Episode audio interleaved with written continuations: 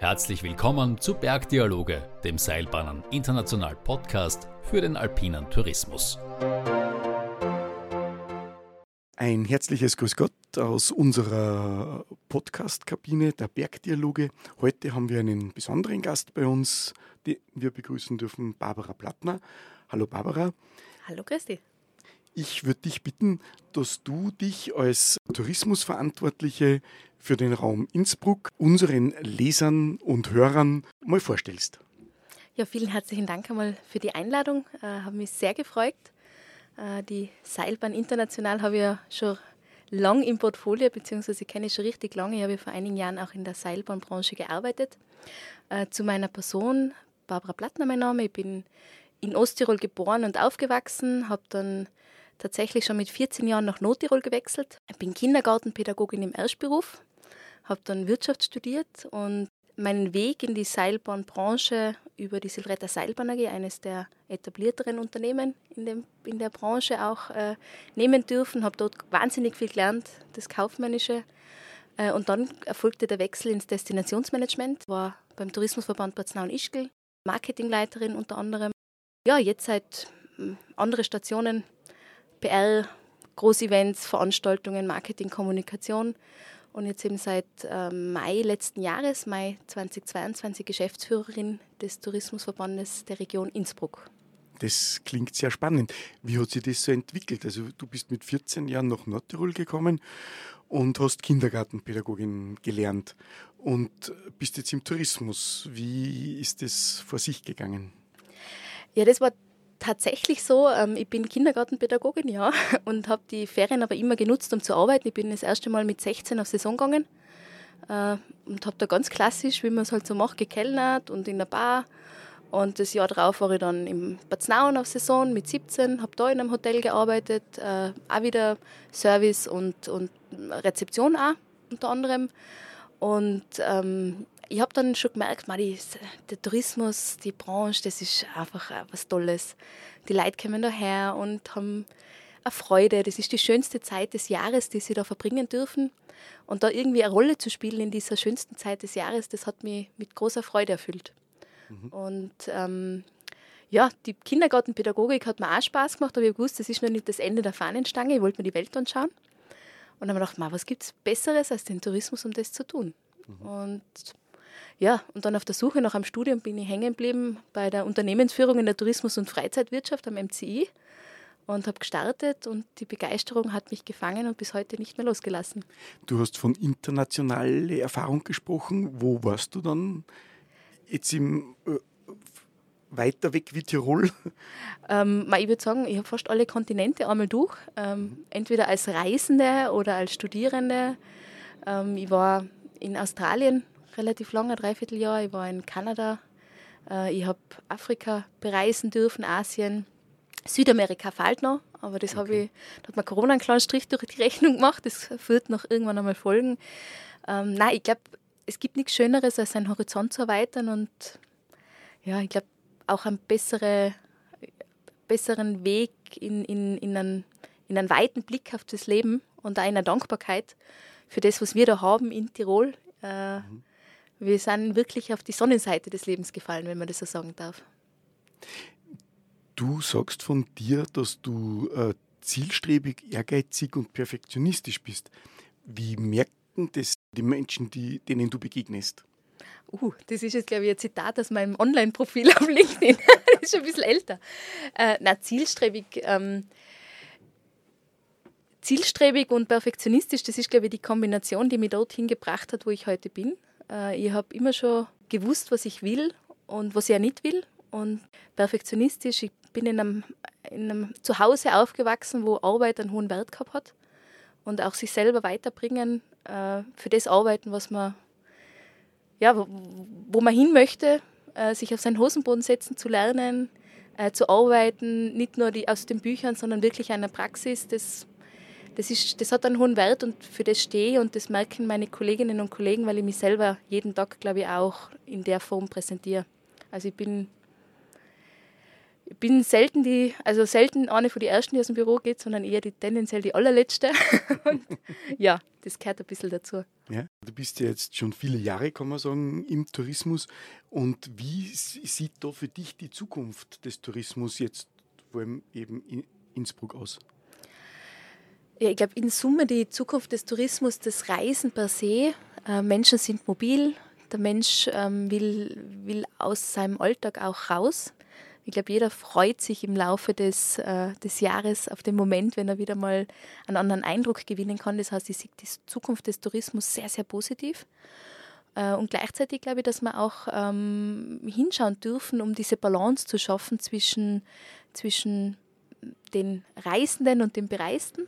Mhm. Äh, dass, wir, dass wir hinschauen dürfen, dass der Tourismus das, was er war, nach, in der Nachkriegszeit, und zwar eine Branche, die einen Lebensraum unglaublich schnell zu Wohlstand wieder gebracht hat und aufgebaut hat, dass das nicht ins Kippen kommt. Das ist eigentlich so die. Also, dass die Bereisten quasi, die mit diesem Tourismus zum Wohlstand gekommen sind, jetzt sich nicht erdrückt fühlen von den Reisenden. Ja? Welche, welche Strategien gehst du da? Wie, wie denkst du da? Ganz genau, das ist, die, das ist die Idee. Also, dass wir, wir sind als Tourismusorganisation nach wie vor ganz klar fokussiert natürlich auf den Gast, also was braucht der Gast? Wie, wie können wir den Gast servicieren?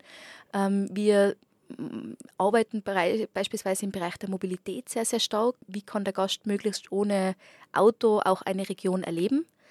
Und gleichzeitig auch nicht zu vergessen, also bei unseren Entscheidungen, wenn wir jetzt für den Gast das Beste wollen, was bedeutet das für die Bevölkerung oder für die, für die Unternehmer vor Ort? Und ich glaube, das, das einfach mitzudenken, quasi wie auf der Schulter sitzend, äh, wenn wir das jetzt machen und für den Gast toll ist, was heißt das aber für, den, für die lokale Bevölkerung, für die Wirtschaft, für die Unternehmerschaft? Mhm. Das ist eigentlich so ein bisschen ein, Mind, äh, ein Wechsel im Mind Mindset. Mhm. Und ganz pragmatisch oder praktisch gesagt, uns auch mit Projekten zu beschäftigen, die, die da helfen. Mhm. Kannst du da ein Projekt nennen und gibt es da schon Erfolge auch? Mhm. Ähm, ja, wir sind jetzt gerade dran, beispielsweise gemeinsam mit Gemeinden bei uns im Verbandsgebiet Mobilität zu analysieren. Ähm, früher hätte man die Mobilität nur aus dem Gästeblickwinkel analysiert. Was braucht es? Was braucht der Gast, um voranzukommen?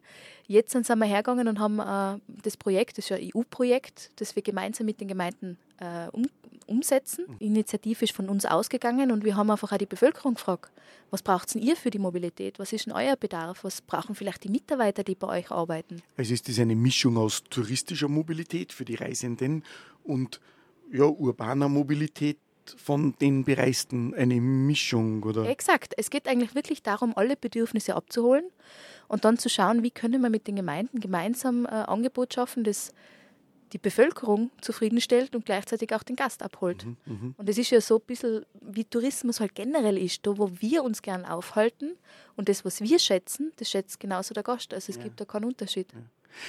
Du bist ja jetzt als Tourismusverantwortliche für das Gebiet äh, Innsbruck wahrscheinlich auf die Zusammenarbeit angewiesen von diesen speziellen Destinationen. Und äh, da gibt es sich jetzt willigere, die sagen, hey, das ist super, die Barbara kommt und äh, hat tolle Ideen. Und es gibt sicher welche, die wahrscheinlich sagen, oh, die Barbara kommt mit ihren Ideen. Ähm, wie, wie schaffst das du, dass du die Leute ins Boot holst? Ja, wir sind relativ ein großes Verbandsgebiet, also die Stadt Innsbruck plus 40 Gemeinden. Hm ähm, also doch umfangreich. Äh, wir haben beispielsweise heute am Abend einen Bürgermeisterdialog, wo mhm. wir eben Gespräche einfach starten, erzählen, wo bei uns jetzt die Neuausrichtung, die Reise hingeht, ähm, was wir glauben, was unser Beitrag sein kann in dieser Region. Und ich glaube, willig, willig sind also ich bin der festen Überzeugung, alle sind immer willig okay. und manchmal gibt es einfach Limitationen, Entschuldigung, Limitationen, die, die die da sein. Also das fängt äh, im Finanzbereich an. Wir wissen alle, die öffentliche Hand, die Kommunen haben wahnsinnig viel zu tun.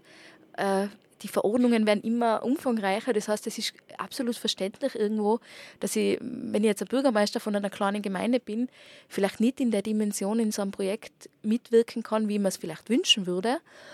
Und ähm, gleichzeitig ist es so, dass wir, wenn wir alle weiterkommen wollen, dann müssen wir zusammenhelfen. Und dann gibt es Dinge, wo wir vielleicht helfen können als Tourismusverband, andere, äh, wo die Gemeinde super gut kann.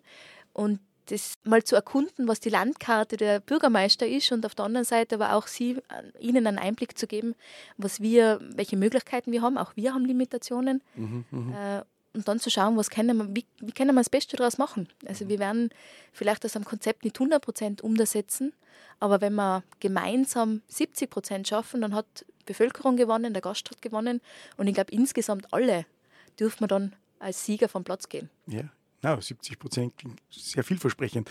Und meistens geht es ja ums Geld, wenn ja, verschiedene Meinungen sind oder wo, man weit Neues ausprobieren möchte, Neues umsetzen möchte. Wie, wie ist so der Mix? Es gibt sicher Privatunternehmen, die eure Aktivitäten unterstützen und es gibt wahrscheinlich auch öffentliche Unternehmen oder Förderungen. Wie, so, wie kann man sich das vorstellen, dass wie, wie, mit welchem Geld arbeitet ihr oder in welcher Zusammensetzung? Also mal grundsätzlich unsere Finanzierung, äh, das ist ja generell der Tiroler Tourismus, ist finanziert auf zwei, Seil, auf zwei Säulen. Das sind einmal die Mitgliedsbeiträge der, der, der Pflichtmitglieder, ähm, je nach Nähe zum Tourismus einen höheren oder geringeren Promillsatz vom Umsatz. Und auf, die auf der anderen Seite sind's die, ist die Nächtigungsabgabe unserer Gäste. Also wir haben vor Corona 2019 3,4 Millionen Gäste gehabt. Das ist dann schon ein bisschen ein Budget, mit dem man arbeiten kann, dazu die Pflichtbeiträge. Also das ist einmal unsere Finanzierungs, also unser Finanzierungsmodell. Und ansonsten sind das ganz unterschiedliche, also da kann man nicht irgendwie sagen, da gibt's, wir machen 50 Prozent mit der öffentlichen Hand. Äh, okay. Es gibt einfach Regularien, jetzt auch was das EU die EU-Gesetze auch vorgeben, mhm. wie, wie, viel dürfen wir in eine private Firma investieren. Ähm, Im Normalfall, also gerade im Event-Sponsoring zum Beispiel, tritt man ganz oft einfach als Sponsor auf, wo es gar kein, ähm, wie soll ich sagen, kein, kein Geschäftsbeziehung, also im Sinne von Sponsorpaket und wir, wir kaufen ja. ein Sponsorpaket. Ja, ja. Und bei größeren Investitionen wie Infrastrukturen, das sind alles Einzelfalllösungen und mhm. natürlich ganz, ganz oft ist die öffentliche Hand beteiligt. Mhm. Mhm. Ja, na, ist ja auch wichtig, dass man das von der öffentlichen Hand äh, dann unterstützt.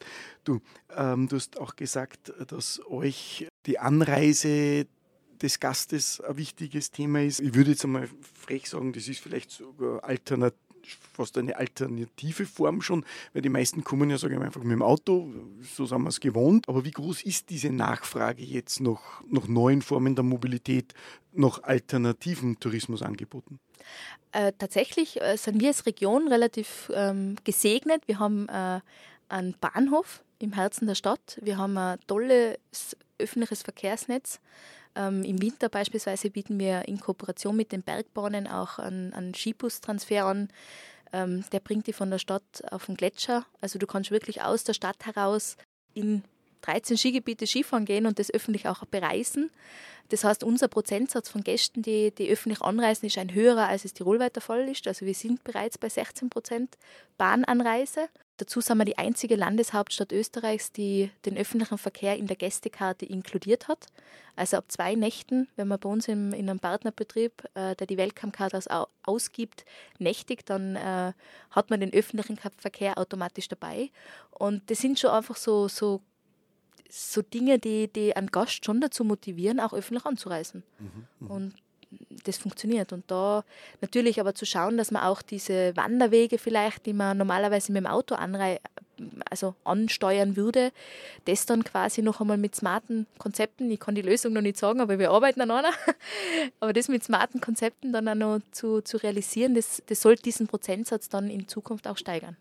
Da ist sicher Digitalisierung auch ein großes Thema bei diesen Lösungsansätzen. Absolut. Also je, ähm, je einfacher sich der Gast oder auch der Einheimische informieren kann, wie, ähm, wie man von A nach B kommt, desto höher die Wahrscheinlichkeit auch, dass, der, dass sie umsteigt. Das geht einem selber ja, glaube ich, ähnlich, wenn ich in einer Stadt bin, wo ich, wo ich mich schon an der, an der Tube-Map quasi nicht mehr orientieren kann, wo ich da rein oder raus muss, versus äh, ich habe da ganz klare Ein- und Ausstiegsstellen, äh, das Ticket kaufen ist easy, äh, dann bin ich natürlich auch bereit, das öffentliche Netz zu nutzen. Mhm, mh. Und das sind Dinge, glaube ich, da, da passiert aktuell ganz, ganz viel. Ähm, wir sind ja mit der Stadt Innsbruck, mit unseren IVB, mit den Innsbrucker Verkehrsbetrieben, mit dem äh, Verkehrsverbund Tirol auch immer wieder im Austausch regelmäßig. Die sind sehr innovativ unterwegs tatsächlich im Österreich-Vergleich. Sehr schön. Und da passiert auch viel. Ich glaube, da dürfen wir uns die nächsten Jahre auf viele Neuigkeiten, News und auch viel leichteres Reisen und eine einfachere Mobilität freuen. Da freuen sich sicher viele, auch ich freue mich darüber. Du bist jetzt bisschen mehr, glaube ich, jetzt in der Geschäftsführung im Innsbruck Tourismus. Und, und so wie ich dich einschätze, lebst du Veränderung. Was sind so deine Ziele? Was willst du, sage ich jetzt bewusst, auch verändern im Tourismus in deinem Zuständigkeitsbereich? Mhm. Ähm, ja, genau. Ich bin Geschäftsführerin, das heißt, es geht natürlich auch um Ziele. Ähm, und diese Ziele, also jetzt aktuell arbeiten wir gerade an einer Neuausrichtung unseres Auftrags, den wir erfüllen, also das, dieses Erweitern vom Blickwinkel auch in Richtung der Mitglieder und in Richtung der, der Bevölkerung. Das als Geschäftsführerin eines Tourismusverbandes hat man natürlich eine Vorstellung, aber die Gremien drüber, also der Aufsichtsrat, der Vorstand, das sind eigentlich diejenigen, die ja diese Mitgliedsbetriebe repräsentieren und diese Zielrichtung auch aus, ähm, ich sage jetzt einmal, freigeben müssen. Also nur weil ich mir das vorstelle, die Barbara, ich würde das gerne machen, ist zu wenig. Also das muss wirklich von breiter Basis auch getragen sein. Und diese breite Basis, die suchen wir gerade. Und ansonsten, also jetzt sage ich jetzt einmal weit gedacht, visionär, ich glaube, dass wir den Tourismus ähm, wieder dorthin bringen können, wo er war. Und zwar die Branche, die Tirol nach vorne gebracht hat, die, die, die Tirol wieder aufgebaut hat und diese Dankbarkeit auch dafür, dass da Menschen herkommen, die gerne das erleben, was wir alle jeden Tag erleben dürfen, das auch wieder in der Bevölkerung ein bisschen zu fördern, diese Brücke zu schlagen zwischen dem, was wir im Tourismus wissen, was, was, was wir leisten und dem, was draußen gesehen wird in, im, im Land. Ähm, das habe ich mir ein bisschen äh, als Vision vor Augen. Also das stelle ich mir vor, dass wir da einen, einen Beitrag dazu leisten dürfen. Und ansonsten äh, habe ich schon auch noch den Großglockner als Ziel. Ich bin als Osttiroler noch, noch nie am Glockner gestanden, aus verschiedensten Gründen. Und der, du musst meinen Johannes Hörl anrufen, der hat sicher Zeit für eine tolle Führung.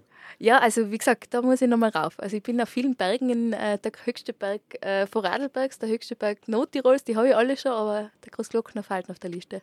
Das hat hoffentlich bald Zeit in deinem Leben das eben, das ist dann immer ein bisschen das Training davor, dass man das dann auch, dass man das dann auch angenehm erleben kann, aber auf jeden Fall habe ich das noch vor mir. Ja, wünsche ich dir, dass das bald in Erfüllung geht. Du bist da sehr ehrgeizig, sage ich, unterwegs, hast Ziele, dass du deine Ziele erreichst, die dir gesetzt sind und dass, dass das erfolgreich wird. Du hast ja, glaube ich, 2014 auch einen Tourismuspreis bekommen. Oh, das ist schon lange her.